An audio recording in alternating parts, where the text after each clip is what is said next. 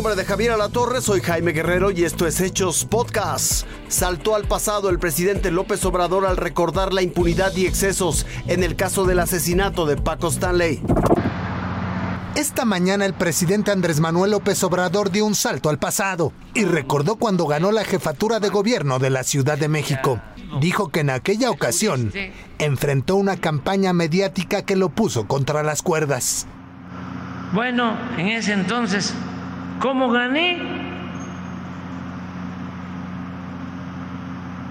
Porque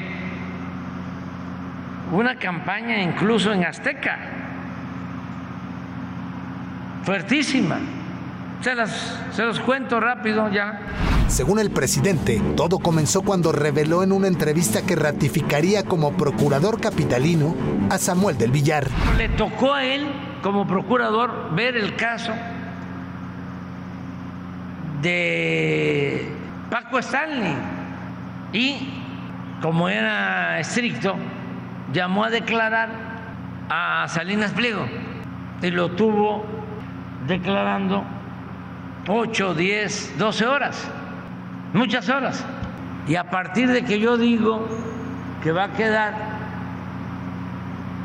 Samuel Cigano, Azteca completa en contra mía.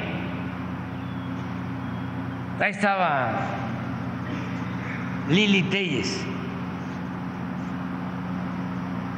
encargada de noticias, y todos. En efecto, en Fuerza Informativa Azteca expresamos nuestra total oposición a que repitieran el cargo un procurador inepto como Samuel del Villar un procurador que prostituyó la ley, acusando a gente inocente de haber participado en el asesinato de Paco Stanley.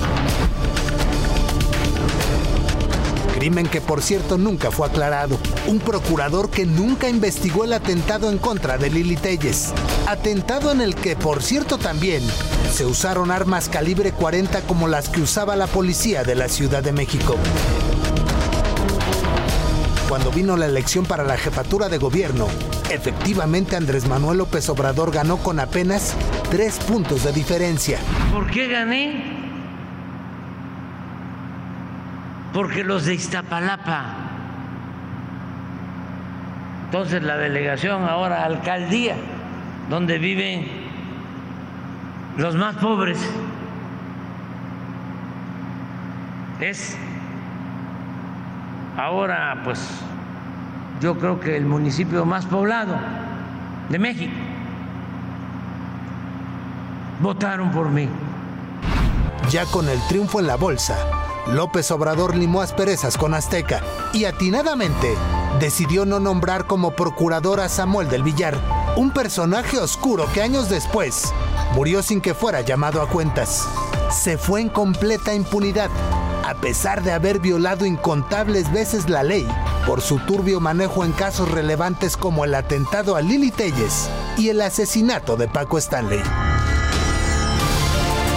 Daniel Sanjeado, Fuerza Informativa Azteca. El creciente uso de drones por parte de la delincuencia organizada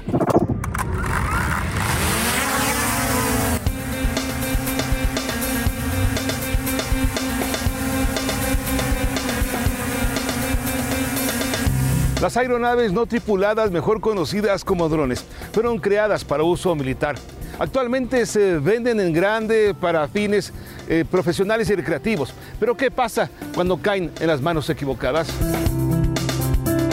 Lamentablemente no hemos dimensionado el grave problema que tenemos, y esto que tenemos en todo el mundo, el daño que han causado en México específicamente, y empieza con, con un, un cártel en, el estado de Michoacán, es donde, donde se empieza a desarrollar todo esto. Y empiezan a ver que es muy, muy sencillo poder eh, poner artefactos explosivos en, en drones que son drones domésticos. El mal uso de los drones obligó a los gobiernos a desarrollar tecnología para contrarrestar sus ataques. Hoy en día hay tecnologías mucho más nuevas. Eh, una de ellas se basa en algo que se llama spoofer, que lo que hace es, número uno, es engañar al GPS y lo que va a hacer es que el dron piense que está en una zona restringida. O sea, automáticamente el dron se va a detener, no va a poder avanzar. En México las fuerzas federales ya tienen la tecnología para inhibir drones enemigos. También ya se venden en plataformas, pero a muy alto costo. No cualquiera tiene acceso a estos aparatos. Federico Anaya, Fuerza Informativa Azteca. Esto fue Hechos Podcast. Gracias por su atención.